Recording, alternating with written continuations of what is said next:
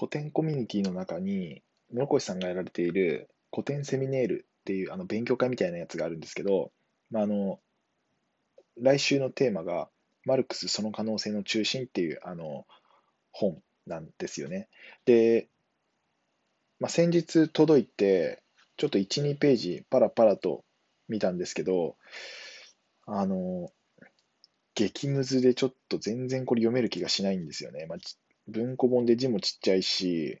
もう単語一つ一つとっても、